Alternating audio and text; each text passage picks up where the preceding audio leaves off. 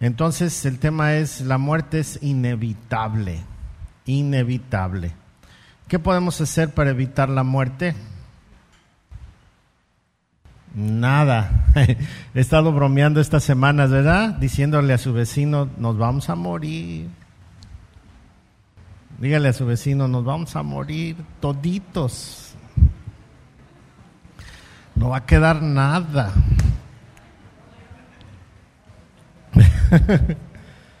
y, sí, es, la verdad, nos vamos a morir, unos más a tiempo que otros, pero todos nos vamos a morir. Entonces, pues es, un tiempo de reflexión acerca de la muerte. Decía, decía un, un, un hermano en el seminario, decía, ay pastor, yo no sé cuál es mi llamado.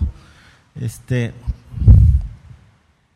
porque pues pastoreando así como que no se me da mucho, dice, y, y, la prédica en, en, la iglesia me pone muy nervioso, dice, pero pues a ver, búscale, y, y en una de esas le pregunto, oye, ¿y, ¿y dónde te sientes bien cuando compartes, cuando hablas? Ay, dice, qué pena, dice, pero me siento re bien cuando alguien se muere. ¿Cómo? Sí, dice, me siento re bien cuando alguien se muere. Bueno, bien en el sentido de predicar, ministrar y eso.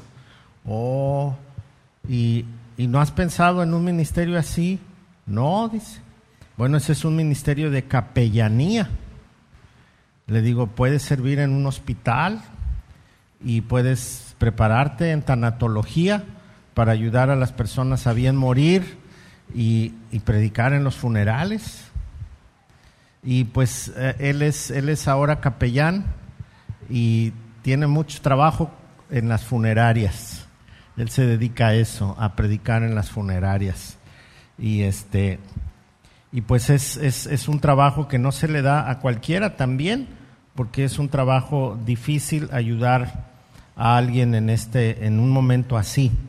Pues hoy hoy hoy vamos a ver en este capítulo pues prácticamente dos muertes, ¿verdad? Y, en medio de esto vamos a ver cómo fue el funeral de, de Jacob y también vamos a ver qué es lo que sucedió durante este tiempo.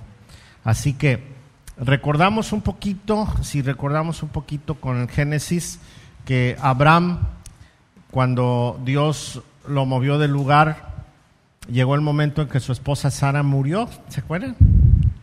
Y entonces él quiso sepultar a su esposa en Canaán, creyendo la promesa de Dios, creyendo que, que Dios le había dado esa tierra y entonces él decidió tener esta tierra. Sin embargo, él era un extranjero en esa tierra. Él no tenía raíz en esa tierra. Y aunque él no tenía raíz ahí, por su comportamiento, por, por su, pues como dicen ahora, por la unción de Dios, él este, estaba bien con toda la comunidad y cuando murió su esposa, le dijeron, no, pues toma la, tierra que tú quieras, la, la, puedes tomar y sepultar a tu esposa. Le dijeron, tú eres un príncipe aquí, entonces ah, toma lo que tú quieras. Y entonces eh, Abraham no quiso, dijo, no, yo quiero que me vendan la tierra. Entonces ya hubo una persona que le vendió eh, eh, este, este lugar y, y, entonces a la hora de comprar la tierra, él tuvo posesión. Y, y, ahí fueron, después fue sepultado él, después fueron sepultados su hijo, su nuera, ¿no? Y, y ahora que está Jacob en el hecho de la muerte, él pide ser llevado también para allá, a la sepultura de, de sus antepasados. Y esto habla de muchas cosas, habla de, de, que ellos habían creído la promesa de Dios de que esa tierra iba a ser de ellos. Pero también habían creído que Dios, aunque Él, él tiene los tiempos, y aunque ellos no habían visto la, la promesa, la creyeron. Y en Hebreos nos dice, aunque ellos nunca vieron esta posesión, la creyeron.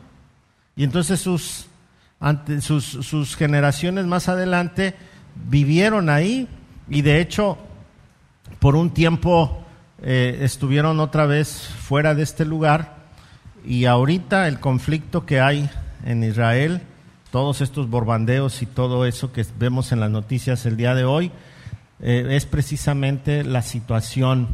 Ahora el pueblo de Israel ha regresado a su tierra en 1948, eh, volvieron ellos ya como, como el Estado de Israel y el presidente Trump los nombró como, como país ya, y esto provocó un conflicto y, ahora que en la franja de Gaza, que los, los, los, que viven ahí se supone que son descendientes de los filisteos y, y estos eh, grupos dicen que tienen derecho a esta tierra y y en la franja de Gaza hay, una problemática porque Israel no les permite entrar más y toda esta gente está viviendo como en un sándwich refugiada. Egipto no quiere que entren, eh, Israel no quiere que entren y entonces ellos están en, un sándwich prácticamente.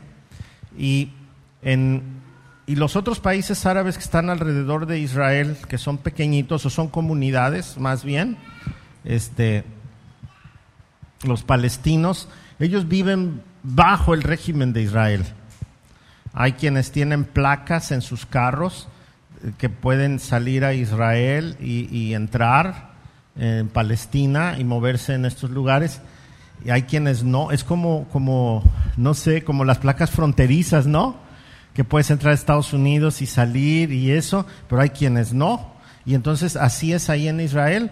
En Israel hay, hay quienes tienen esos derechos, hay quienes tienen que, pueden inclusive trabajar de un lado y, venir a, su lugar de origen y los que no pueden ahí están y no tienen manera de salir a otro lado.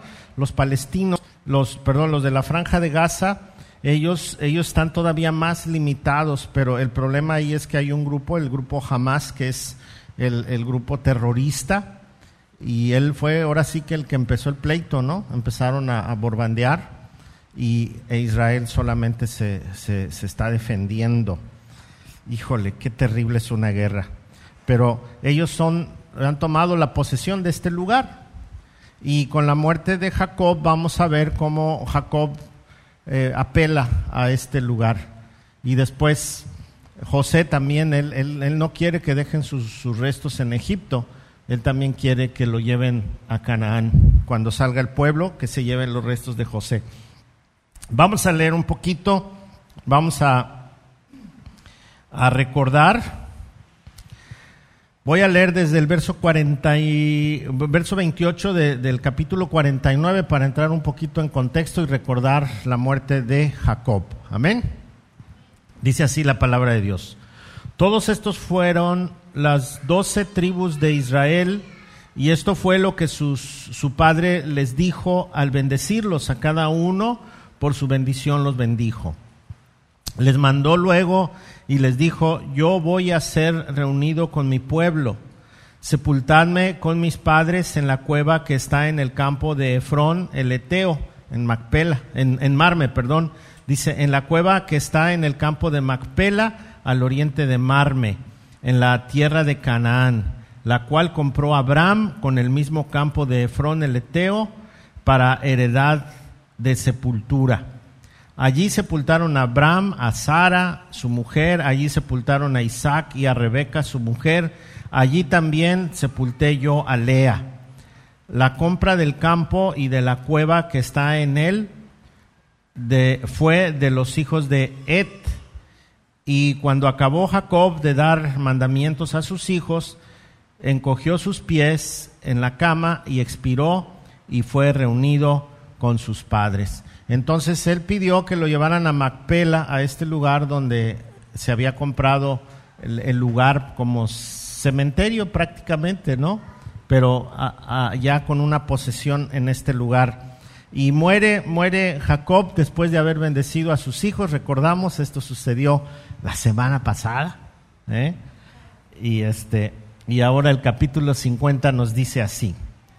Entonces se echó José sobre el rostro de su padre y lloró sobre él y lo besó.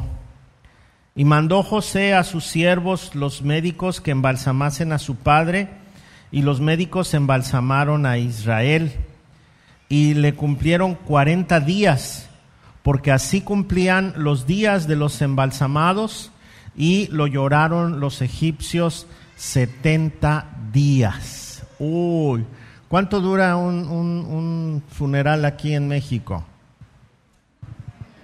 Un día. En los pueblos hasta tres días, ¿no?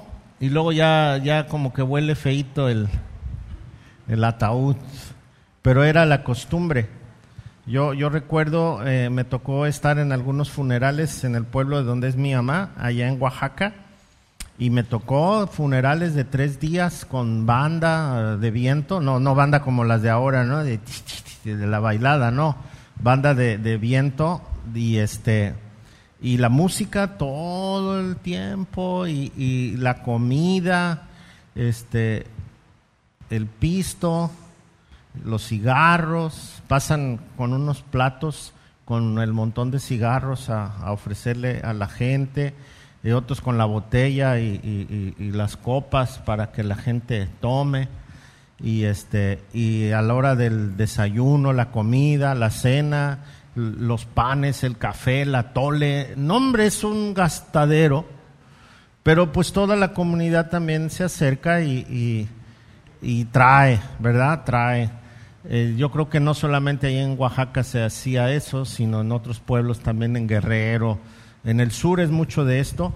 Y este, en Morelos, todos estos lugares. Y entonces, y si andaba algún pariente fuera, uh, pues había que esperarlo para que lo, sepultara, llegara a la hora de, de, la sepultura. Y ya después de que, de que, en la tradición, después de que se sepulta la persona, nueve días, luego nueve días, del día de la sepultura a nueve días, y es cuando llevan una cruz al, al, cementerio. Me acuerdo una vez, una hermana aquí, mm, murió su, su papá, y ella era la única cristiana. Y me dijo, hermano, ¿puede venir a, dar un, mensaje? Dice, ore porque a ver si mis hermanos nos dejan. Entonces ahí voy. Dije, pues a ver qué pasa, ¿no? Y llegó el hermano, pero bien tomado. Y, gritando y, y, todo. Y dije, uh, pues ya se moló la cosa, ¿no? ¿Quién sabe si me deje? Y luego estaban los rezos a todo lo que daban también. Y entonces ya se acercó la hermana y me dijo, hermano, pues vamos a orar, a ver qué sale. Y ya me acerqué, nos, nos pusimos a orar y ya ella fue a hablar con su hermano. Y, y, así en medio de su borrachera le dijo, sí, sí, sí, todo lo que sea de Dios está bien. Y ya pasé yo y prediqué. Y este, y luego me dice, hermano, pues muchas gracias. Al otro día me llamó, ¿no podría venir otra vez? Dice mi hermano que si viene otra vez. Ah, bueno, pues ahí voy. Fui, prediqué otra vez. Y luego me preguntaron que quién iba, no, me preguntaron que si tenía tiempo de ir al, panteón, que porque el, el, sacerdote no pudo. Entonces le dije, sí, yo voy, ahí voy también al, al panteón. y ya, pues ya dijimos, pues gracias a Dios, ¿verdad? Íbamos orando porque me dejaran predicar una vez y prediqué tres veces. Y luego me llama los nueve días, hermano, la gente quiere que venga a predicar los nueve días. No tiene problema. No, le digo, pues qué tiene, chistes que les compartamos. Y ahí voy. Y pues había más gente que en la congregación, esperando ya la, la, la prédica de los nueve días. Y, y, sí, hasta me tocaron tamales y atole y toda la cosa, ¿no? Entonces imagínense un funeral donde esperan 40 días para embalsamar el cuerpo. Como hierbas, aceites, tanto, tanto que le ponían al, cuerpo y después 70 días para llorar a la persona que murió. 70 días. Eh, la muerte era algo muy, muy especial. Eh, era algo muy este, significativo, especialmente para los egipcios. No tanto, no tanto por, por uh, Jacob y por su familia, sino por los egipcios. Ellos fueron los que embalsamaron, lo trataron como, como a un rey egipcio. Lo trataron como a un rey egipcio porque eh, era la, cuando embalsamaban a alguien 40 días significaba que era lo más fino en, el trabajo de, alguien que había muerto y eso solamente se le daba a, los reyes y a sus familias, a los príncipes. Y entonces a Jacob le dieron un trato de príncipe o de rey. Y luego llorarle 70 días era una forma de honrarlo y pensar que él ya estaba reunido con sus, con sus eh, antepasados, pero que él iba a seguir reinando allá. Entonces es una idea de la eternidad un poquito diferente, similar, pero diferente al mismo tiempo, porque ellos creían que, que aún en, en, la tumba posaba algún espíritu y hacían pues declaraciones sobre la tumba y todo eso, e inclusive había maldiciones para quienes llegaban a, violar una de estas tumbas, ¿no? Entonces 70 días estuvieron llorando, perdón, 60 días estuvieron llorando a, a, este, a Jacob. 60 dijo 70. 70 días dice la Biblia, ¿ah? 70 días y dice, y pasados los días de luto, habló José a los de la casa de Faraón diciendo, si he hallado ahora gracia en vuestros ojos, os ruego que habléis en oídos de Faraón diciendo, mi padre me hizo jurar diciendo, he aquí que voy a morir en el sepulcro que cavé para mí en la tierra de Canaán, allí me sepultarás. Ruego pues que vaya yo ahora y sepulte a mi padre y volveré. Y Faraón dijo, ve y sepulta a tu padre como él te hizo jurar. Entonces José subió para sepultar a su padre y subieron con él todos los siervos de Faraón, los ancianos de su casa y todos los ancianos de la tierra de Egipto y toda la casa de José y sus hermanos y la casa de su padre. Solamente dejaron en la tierra de Gosen sus niños y sus ovejas y sus vacas. Subieron también con él carros y gente de a caballo y se hizo un escuadrón muy grande. Otra vez lo volvieron a honrar como a un rey. Los años que vivió Jacob seguramente fueron años de mucha bendición, no solamente para él y su familia. Yo me imagino que la relación con Faraón y la relación con los egipcios fue grata, fue amable, además de que había un, un corazón muy agradecido para con José. José había dado un testimonio impresionante eh, José era pues el segundo de Faraón y aquí nosotros podemos ver todavía la humildad que él tenía. Él, él pidió a, la gente cercana al, al Faraón para que abogaran por él para llevarse a su papá. Él pudo habérselo dicho directo a Faraón, pero nunca, nunca rompió ese esquema de autoridad. Él se sabía extranjero y él sabía que había gente que necesitaba ser consultada y siempre les dio su lugar. Qué importante es eso, ¿no?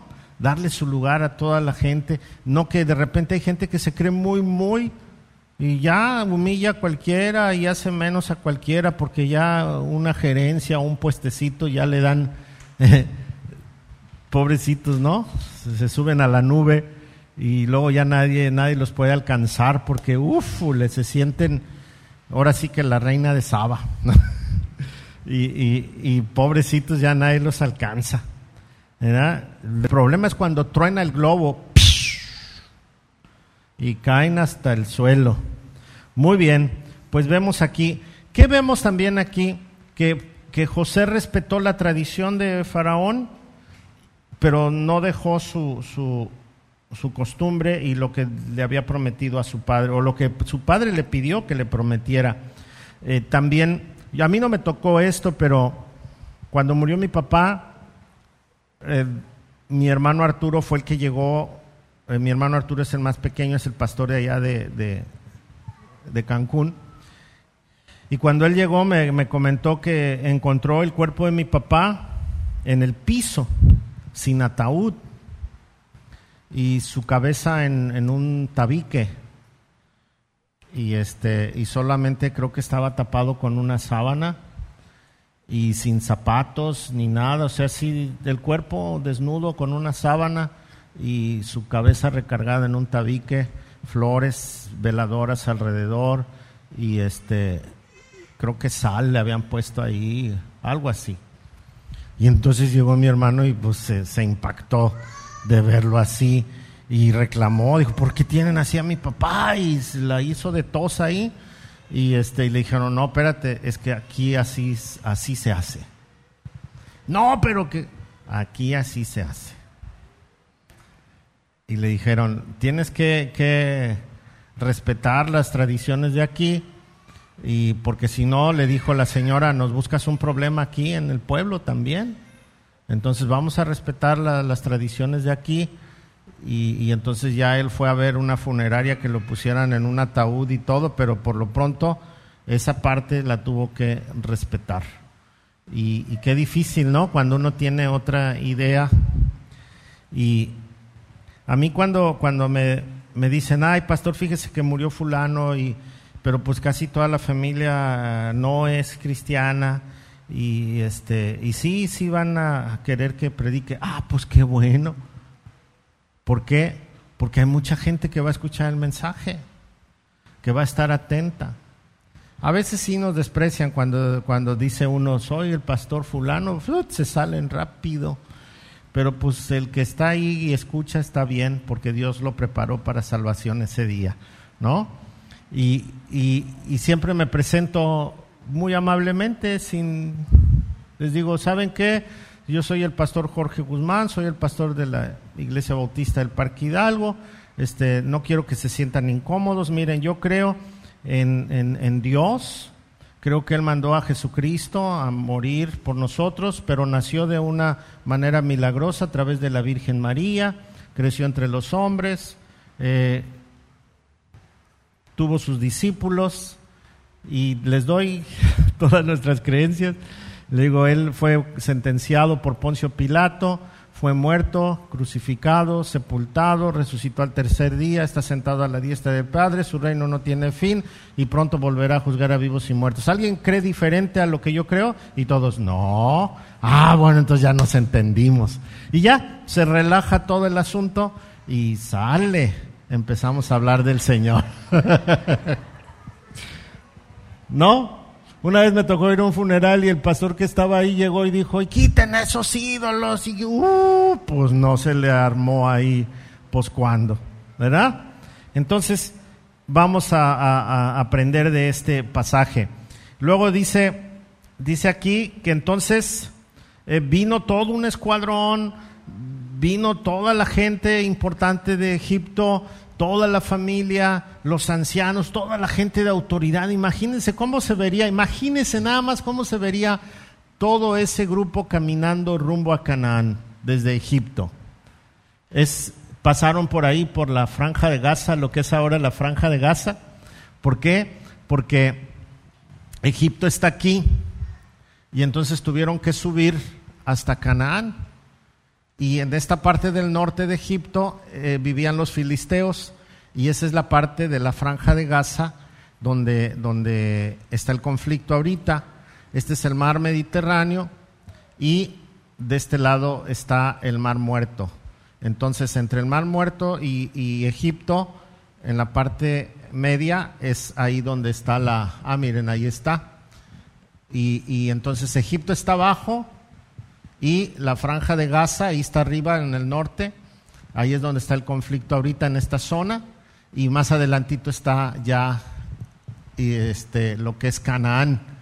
Y entonces imagínense cómo sería aquella ah, cabalgata, aquel momento, el escuadrón de soldados, de carruajes, de gente caminando, de, gente de autoridad, que ha de haber pensado que ahí viene Egipto, nos va a invadir o qué va a suceder. No, iban a sepultar a un hijo de Dios. Qué bendición. Y entonces todo esto fue una, una gran bendición, dice el verso 10, y llegaron hasta la era de Atat, que está al otro lado del Jordán, y echaron allí, y endecharon allí, o sea, lloraron allí con grande y muy triste lamentación. Endechar es llorar, gritar, ¡ay! porque se murió? Es endechar. ¿Sí? Allí con, con grande y muy triste lamentación, y José hizo a su padre duelo por siete días. Ese ya fue su costumbre. Sí, dejó que aquellos hicieran su costumbre y él hizo su, su duelo a, su manera. Y, viendo los moradores de la tierra, los cananeos, el llanto de la era de Atat, dijeron, llanto grande es este de los egipcios, por eso fue llamado su nombre Abel Misraim, que significa llanto de, Egipto que está al otro lado del Jordán. Hicieron pues sus hijos con, con él según les había mandado, pues lo llevaron sus hijos a la tierra de Canaán y lo sepultaron en la cueva del campo de Macpela, la cual había comprado Abraham con el mismo campo para heredad de sepultura, de Efrón el Eteo al oriente de Marme. Y volvió José a Egipto, él y sus hermanos, y todos los que subieron con él a sepultar a su padre después de que lo hubieron sepultado. Pues ese fue un gran funeral, ¿no? Un gran funeral. Ejércitos, gente de autoridad, la familia. Después de que parecía que todo esto había perdido esperanza, recordemos un poquito cómo salió José de su casa. Casi no la cuenta, ¿verdad? Porque los hermanos planeaban matarlo luego lo vendieron, luego estuvo en la cárcel. Híjole, y ahora miren, está despidiendo a su papá, algo que él pensó que nunca más iba a volver a ver a su padre, y Dios le bendijo. Por eso debemos de estar siempre confiados en que Dios siempre tiene la razón. El Señor tiene control de todas las cosas. Nosotros debemos depender de Él en todo tiempo y en todo momento. Y Él va a hacer su propósito en nosotros. Posiblemente algunos momentos van a ser muy difíciles en nuestra vida, pero Dios tiene control. Y Él sabe qué es lo que va a hacer con nosotros. Eh, tal vez los hermanos estaban pensando, híjole, nosotros nos enojamos porque dijo que, en su sueño que Él iba a ser así como el, el que iba a gobernar sobre nosotros y resultó que sí, ¿no? Y, y mire lo que sigue en el verso 15. Viendo los hermanos de José que su padre era muerto, dijeron, quizás nos aborrecerá José y nos dará el pago de todo el mal que le hicimos. Por lo menos aquí ya reconocieron su maldad, ¿no? Y, y como dicen que el león cree que todos son, ellos sí lo hubieran hecho. Y por eso están pensando que posiblemente José se va a desquitar ahora que ya no está su papá ya no hay a quien respetar, entonces ahora a lo mejor José sí va a cobrarnos todas una por una. Y entonces dice, y enviaron a decir a José, tu padre mandó antes de su muerte diciendo, así diréis a José, te ruego que perdones ahora la maldad de tus hermanos y su pecado, porque mal te trataron. Por tanto, ahora te rogamos que perdones la maldad de, los siervos del Dios de tu padre y José, lloró mientras hablaban. Híjole, ¿se sacaron de la manga esto, no? Mi papá dijo que nos perdonaras, ¿eh, José? Así es que no, no te me alebrestes. Y José, yo me imagino a José que se les quedó viendo y diciendo, ay, pobres cuates, qué lástima me da. Y empezó a llorar José. Yo creo que eh, eso es de mi cosecha, ¿eh? Yo creo que primero lloró por ver el corazón que no cambiaba de sus hermanos. Lloró porque pensó que a lo mejor mis hermanos piensan que soy igual que ellos. Y no, mira nada más, qué tristeza ver que no cambia el corazón de mis hermanos. Y por otro lado, lloró porque, pues en realidad sí, sí los había perdonado con todo su corazón. Y, y esto es bien importante. Dice, vieron también sus hermanos y, y, se postraron, vinieron también sus hermanos y se postraron delante de él y dijeron, henos aquí por siervos tuyos.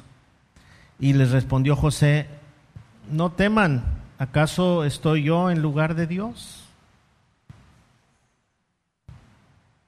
Vosotros pensáis mal contra mí, mas Dios lo encaminó a bien para hacer lo que vemos hoy, para mantener en vida a mucho pueblo. Aquí hay algo bien importante. José no se vio como víctima, si se dan cuenta. José en ningún momento se tomó como víctima. Él dijo, yo sé que ustedes me hicieron mal, pero prácticamente yo fui un instrumento de Dios, porque Dios me usó para salvar a mucho pueblo. Entonces, el corazón de José no estaba amargado porque José había entendido que Dios lo había escogido en ese momento de sufrimiento, pero como un instrumento de él. Recuerdo cuando hubo la visión del alfarero, eh, que está el alfarero agarrando el barro y de repente rompe la vasija y lo vuelve a hacer y, y, entonces el Señor nos ilustra, dice, ¿acaso no puedo hacer yo esto con el barro? Y entonces a nosotros a veces nos duele que pasemos por momentos difíciles, no queremos o tratamos de evitar el sufrimiento o, pensamos que porque algo nos salió mal ya Dios se enojó con nosotros.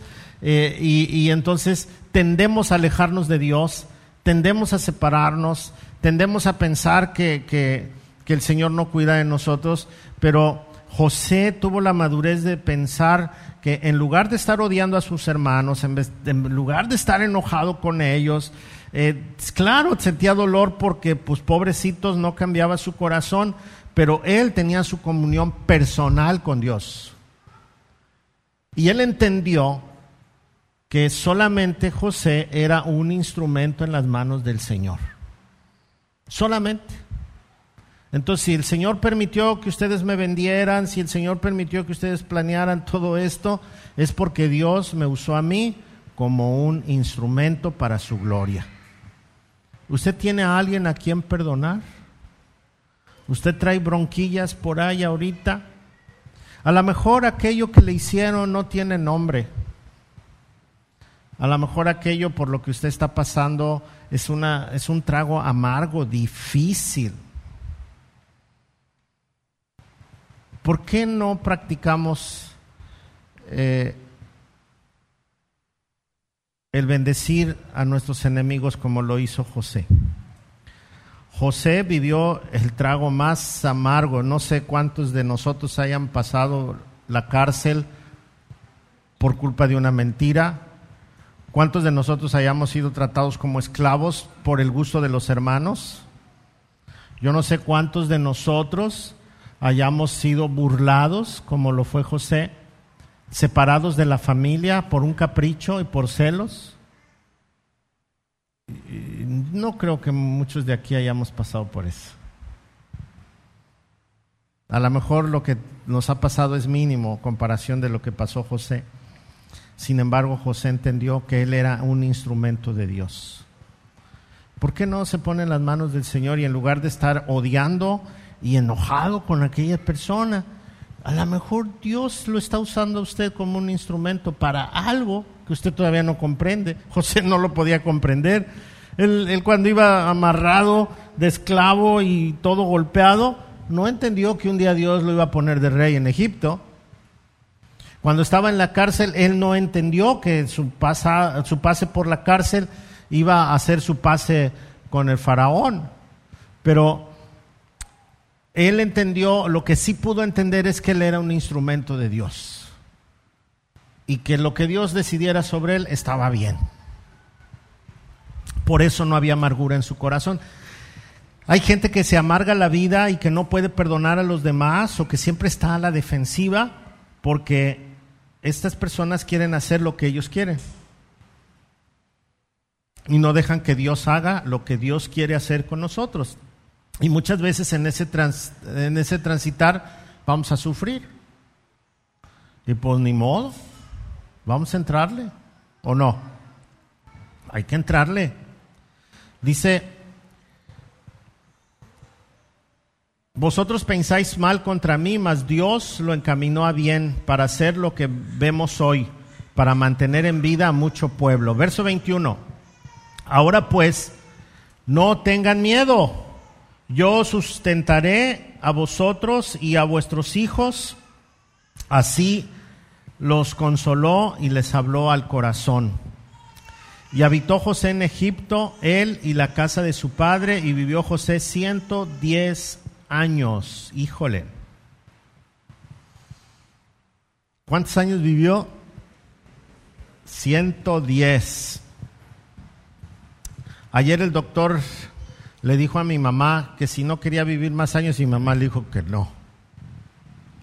Le dijo, Emita, está usted fuerte, está lúcida, está enterita, ¿cómo que no? Y ya se chivió mi amada. Le digo, pues mi abuelita llegó a los noventa y tantos igual, bien, fuerte y lúcida. Ahí está, Emita, le dijo, échele ganas. Le digo, por lo menos en calidad de vida, ¿ah? que, lleguemos bien. Y, aquí el, el pasaje dice que José más adelante que pues convivió con sus nietos y sus bisnietos y bien suave y todo y estaba lúcido y bien, ¿no? Entonces, pues gracias a Dios hay que cuidar nuestra salud y hay que estar bien para poder disfrutar los años que el Señor nos permite estar aquí en la tierra. Ah, otra cosa que yo veo en José es que su corazón perdonador tuvo que ver con, con saber que el propósito de Dios se cumple tal como Él lo quiere. Entonces, cuando él los vio por primera vez o por segunda vez después de que regresaron y se descubrió y les dijo, yo soy José, él, les dijo a sus hermanos, todo lo que pasó tiene un propósito. Así que no se preocupen, todo tiene un propósito. Primero él se vio como instrumento de Dios en las manos de, de él y, también vio cómo el Señor cumplió su propósito a través de toda esta situación difícil. Pero el propósito de Dios era preservar a esta familia, darles este tiempo en el cual de lo contrario se hubiera perdido la vida de todos y entonces poderles regresar a Canaán. Y dice la escritura, y habitó José en Egipto, él y la casa de su padre. Y vivió José ciento diez años. Y vio José los hijos de Efraín hasta la tercera generación. También los hijos de Maquir, hijo de Manasés, fueron criados sobre las rodillas de José. Y José dijo a sus hermanos, yo voy a morir, mas Dios ciertamente os visitará y os hará subir de esta tierra a la tierra que juró a Abraham, a Isaac y a Jacob. E hizo jurar José a los hijos de Israel diciendo, Dios ciertamente os visitará y haréis llevar de aquí mis huesos. Y murió José a la edad de ciento diez años y qué? Lo embalsamaron y fue puesto en un ataúd en Egipto. O sea, era una de las momias de Egipto. También, ¿qué proceso harían con José? Si con el papá, ¿verdad? Aquí ya no nos dice lo que hicieron, pero pues nos lo dejó a la imaginación. Imagínense cómo sería el funeral de José. ¿Cómo sería? Si con el papá 40 días lo embalsamaron, luego 70 días a llorar a moco tendido, ¿no? toda la festividad. ¿Cómo sería la de José, que era el, mero, mero chipocludo ahí? Ahora, mi pregunta es esta. La muerte es inevitable. ¿Está de acuerdo? ¿Sí? Usted y yo nos vamos a morir. y nos van a comer los gusanitos porque aquí ya no embalsaman a nadie. ¿Sí? Si, si, si nos entierran los gusanitos se van a saborear esta carnita prietita. Si nos queman, pues ya nadie aprovechó la carnita, ¿ah? se quemó, se hizo polvito. Ok, entonces, si Dios le llamara hoy, ¿cómo está en sus relaciones interpersonales? ¿Con quién está peleado? ¿Con quién tiene situaciones que no puede arreglar? La amargura es un problema muy grande. ¿eh? Cuando hay amargura se nota porque como es de raíz, la gente es amarga. Convive en amargura, quiere ser más que los demás, quiere sobresalir porque tiene amargura. No permite que alguien esté, que sepa más que él. No permite que alguien tenga un puesto más que él. ¿Por qué? Porque está amargado. Todo le molesta. Nadie tiene la razón, solamente él o ella. Amargadito el muchachito, dice, ¿no? Todo le enoja. A todo el mundo reprende. Pero cuando tenemos un problema entre familia, hay que tener mucho cuidado. Vivimos bajo la gracia de Dios, pero ¿sabe qué? Cuando nosotros vivimos en constante amargura por no perdonar, es muy probable que nuestra salvación no sea clara y segura, porque dice la Escritura que si yo no perdono, Dios no me perdona. Y si en realidad sí soy salvo y tengo a Cristo en mi corazón, pero esa amargura sigue estando ahí, aunque ya perdoné y todo, pero sigo amargado, entonces, mi vida en lugar de ser de edificación es de maldición. Porque no puedo otorgar gracia yo a los demás. ¿Cómo voy a otorgar gracia si tengo amargura? Dice la escritura que un árbol no, una fuente no puede dar agua dulce y amarga al mismo tiempo. Entonces hay que tener mucho cuidado cómo está nuestro corazón y cómo voy a acabar los días de mi vida cuide su salud. Ah, nos vamos a morir, sí, pero hay que cuidar nuestra salud. ¿Por qué? Porque ahora nuestro cuerpo es el templo de Dios. Y yo creo que en el, en el, en el plan de Dios es que todos nos muramos viejitos, bonitos, guapos, pero viejitos. ¿O no? que Dios sana y que cura y que quita cáncer, sí es cierto. Pero también la Biblia dice, no tentaráis al Señor tu Dios. Entonces, pidámosle a Dios muchos días en la tierra para compartir el Evangelio con más personas y vivir correctamente y ser de ejemplo y de, y de instrumento de salvación que Dios va a usar. Amén. Ay, pastor, pues yo ya para qué quiero tantos años, mire, ya soy una persona mayor. Pues para que siga evangelizando, para que siga compartiendo el amor del Señor a los demás. Amén. Y lo último, ¿qué va a decir el epitafio? El epitafio es lo que ponen encima de la tumba de las personas. ¿Qué va a decir el suyo? Aquí descansa Jorge. Ojalá y no se salga.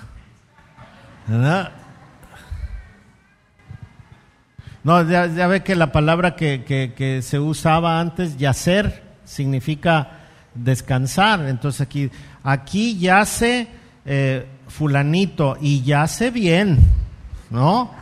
Yace bien porque afuera era tremendísimo. ¿No?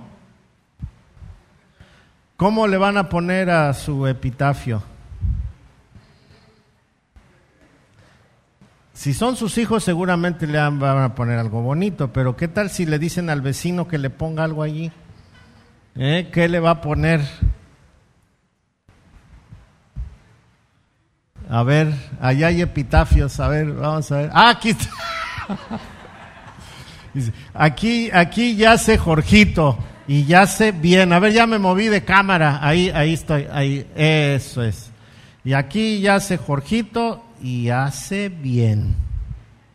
¿Verdad? Porque afuera era un tremendillo. Entonces, ¿qué va a decir nuestra tumba? ¿Cómo nos van a recordar? ¿Qué herencia vamos a dejar a nuestras generaciones? José no les dejó dinero, les dejó mucho amor. Dice que sus nietos crecieron entre sus rodillas. Entonces, hermanos, cuide su salud, cuide sus relaciones interpersonales, no guarde rencor, perdone, no importa lo que le hayan hecho, no importa que haya sido tan terrible, perdone, porque en el momento que usted perdona, usted sana y usted se convierte en un instrumento de Dios para cumplir su propósito y usted se convierte en la persona que va a dar gracia y bendición a los demás. Si usted no ha perdonado, usted es una persona que se usa para amargura, para amargura de las generaciones y amargura de las personas. Pero si usted perdona y sabe que todo el sufrimiento que ha pasado es para la gloria de Dios, entonces usted va a ser una fuente de gracia y de bendición para todas las generaciones que le siguen y para la gente que está a su alrededor. Amén. Porque nos vamos a morir inevitablemente. Así que nos recuerden y que nos recuerden bien. Amén. Y ojalá en nuestro funeral, pues no sea tan pomposo, pero sí que digan, no odió a nadie, fue bendición para todos y siempre fue una persona ecuánime. Amén. Vamos a orar. Padre, muchas gracias te damos en este día. Gracias por tu Hijo Jesucristo, porque Él nos permite perdonar, ya que hemos experimentado su perdón. Si aquí hay alguna persona que todavía no experimenta el perdonar a otros, te rogamos, Señor, que toques el corazón, que nos hagas instrumento de tu gloria. No permitas que una raíz de amargura nos contamine y por ella sean contaminados muchos. Y ayúdanos a terminar nuestros días sirviéndote. No sé cuánto nos vas a dar, si nos vas a dar 70, 80, 100 o 110 como a José o 120 como a Moisés. Pero tú sabes, Señor, nuestros días están contados. Ayúdanos a ser responsables con nuestra salud. Recuérdanos que el Espíritu Santo vive en nosotros, somos templo del Señor. Gracias, Padre, por tu amor.